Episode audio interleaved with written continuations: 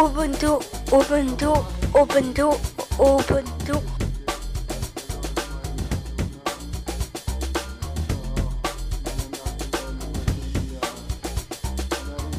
Ubuntu, l'émission qui vous fait découvrir des livres, des auteurs, des femmes, des essais, des poésies, des contes. Pourquoi pas?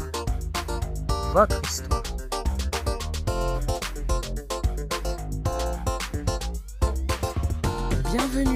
Je suis Miss Baudio et chaque semaine, je vous propose de découvrir le livre d'une femme à travers ma voix.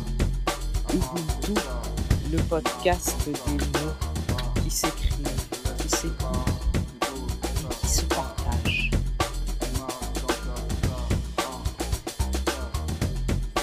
Ubuntu, Ubuntu, Ubuntu, Ubuntu.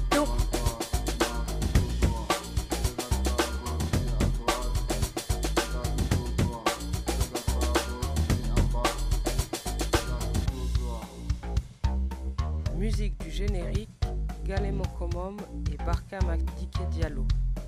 Morceau Barka Mix.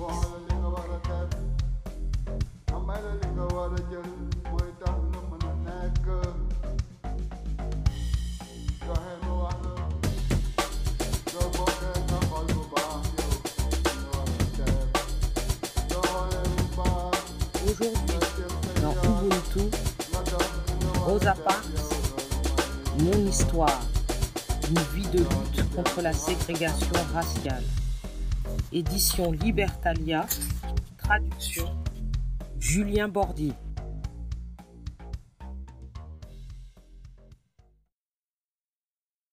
Chapitre 1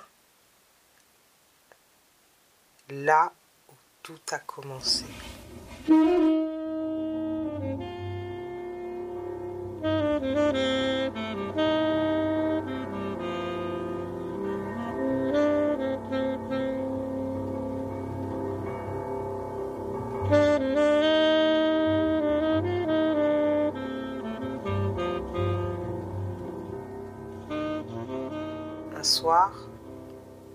Début décembre 1955, j'étais assise à une place située sur la première rangée de la section pour les gens de couleur d'un bus de Montgomery, Alabama. Les blancs, eux, étaient assis dans la partie avant du bus qui leur était réservée. D'autres blancs montèrent à bord et la section blanche se retrouva sans plus aucune place assise. Quand une telle situation se présentait, nous autres les Noirs étions censés laisser nos places aux Blancs. Mais ce jour-là, je n'ai pas bougé. Le conducteur, qui bien sûr était blanc, m'a lancé. Libère-moi donc ces premières rangées de sièges. Je n'ai pas bougé. Je ne me suis pas levé. J'en avais assez de céder devant les blancs. Je vais te faire arrêter, m'a dit le conducteur. Vous n'avez qu'à faire ça, lui ai-je répondu. Deux policiers blancs sont arrivés et j'ai demandé à l'un d'entre eux Pourquoi est-ce que vous nous malmenez autant Je ne sais pas, mais la loi est la loi et tu es en état d'arrestation, a-t-il répondu.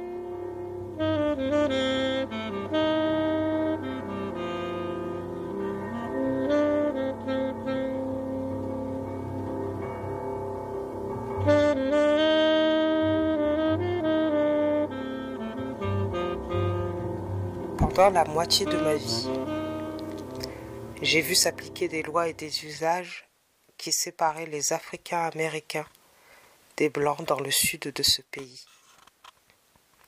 Des lois et des usages qui autorisaient les Blancs à traiter les Noirs sans aucun respect. Je n'ai jamais pensé que c'était juste, et dès ma plus tendre enfance, j'ai tenté de m'opposer à ce manque de respect. Mais il était extrêmement difficile de faire quoi que ce soit contre la ségrégation et le racisme. Les Blancs avaient le pouvoir et la loi pour eux. D'une manière ou d'une autre, il fallait que nous fassions changer les choses. Et il fallait que nous ayons de plus en plus de Blancs de notre côté pour y arriver. Ce jour-là, quand j'ai refusé de céder ma place dans ce bus de Montgomery, je n'imaginais pas qu'un si petit geste aurait un tel retentissement et finalement aiderait à abolir la ségrégation et ses lois dans le Sud. Tout ce que je savais alors, c'est que j'en avais assez. Assez de céder, assez d'être malmené.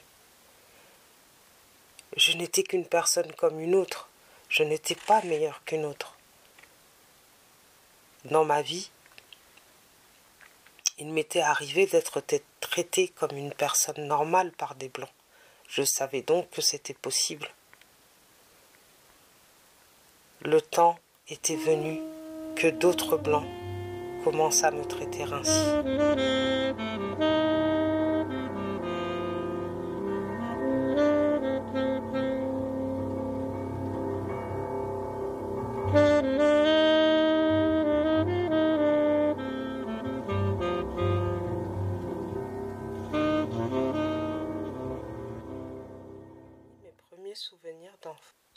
Cet événement assez exceptionnel relaté par ma Un homme blanc m'avait parlé comme si j'étais petite fille comme les autres et pas une petite fille non. C'était juste après la Première Guerre mondiale vers 1919. J'avais alors 5 ou 6 ans. Moses Hudson, le propriétaire de la plantation qui était à côté de propre terrain à Level, Alabama, venait de Montgomery pour voir ses terres et s'arrêta chez nous. Il était accompagné de son beau-fils qui était un soldat d'une. Il venait saluer ma famille. À cette époque, nous autres qui vivions dans le sud appelions tous ceux qui venaient du nord des Yankees. Le soldat Yankee me fit une petite caresse sur la tête en disant que j'étais une petite fille bien mise. Le soir venu, ma famille ne parlait que de ça. Le Yankee m'avait traité comme n'importe quelle petite fille et non pas comme une petite noire.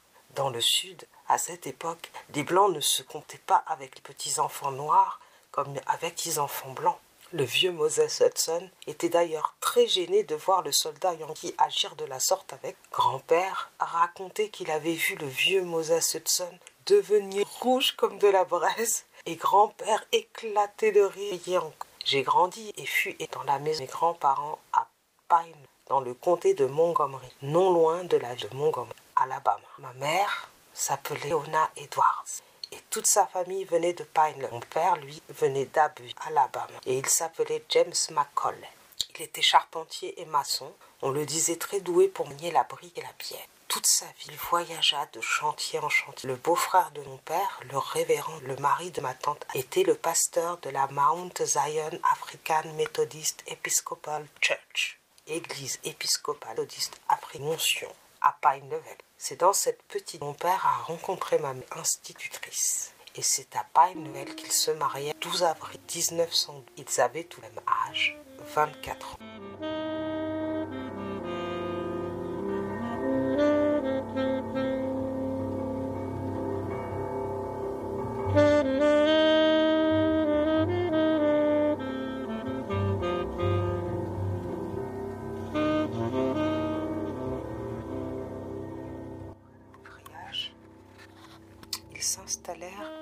Tuskegee, Alabama. C'est là que M. Booker T. Washington avait créé une école pour les Noirs en 1881, le Tuskegee Institute. Mes parents ne vivaient pas loin de cet établissement. Tuskegee était réputé pour être un modèle de bonnes relations raciales, comme le disaient les dirigeants noirs et blancs et c'est sûrement pour cela que de nombreuses familles voulaient y vivre. Il y avait beaucoup de travail dans le secteur du bâtiment dans le comté de Macon Alabama. Ma mère y fut recrutée en tant qu'enseignante. Ils ne tardèrent pas à fonder une famille et je suis née le 4 février 1913 à Tuskegee. On me nomma Rosa, en référence à ma grand-mère maternelle, Rose. Ma mère avait environ 25 ans quand je suis née, mais disait toujours qu'elle n'était alors pas prête à être mère. Je pense qu'elle était malheureuse que mon père parte construire des maisons à travers tout le comté, la laissant bien souvent seule. Elle dut arrêter d'enseigner quand je suis née et répéta tant et mieux à quel point elle avait été triste d'être une femme enceinte qui ne connaissait pas grand monde.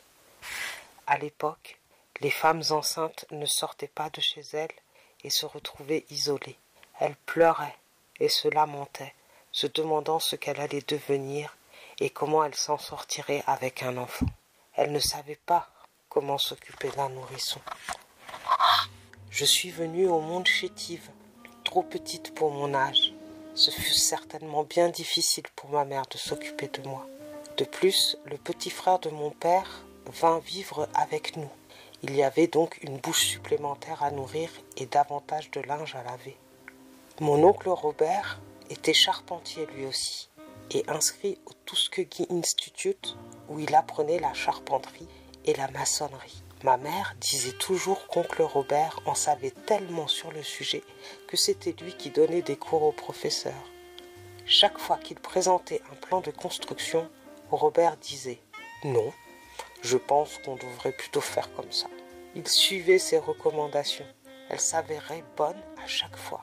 Il ne resta pas bien longtemps au Tuskegee Institute en tant qu'étudiant. J'ai encore des photos de maisons que construisaient mon oncle et mon père de bien belles demeures. Je pense qu'ils tenaient leur talent de leur propre père. Ils n'avaient rien à de nouveau à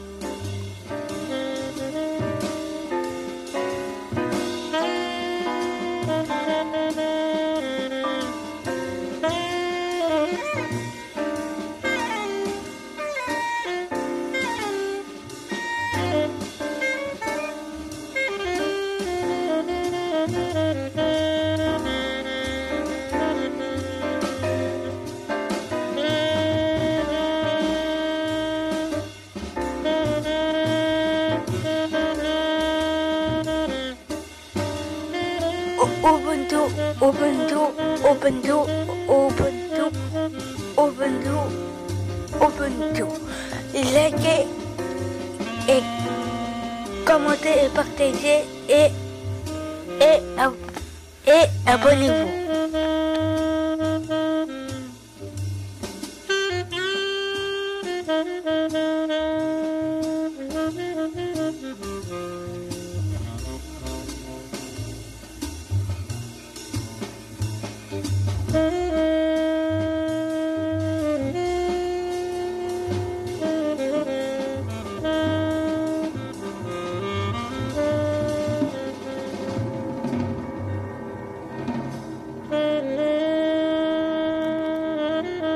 Musique John Coltrane, Alabama.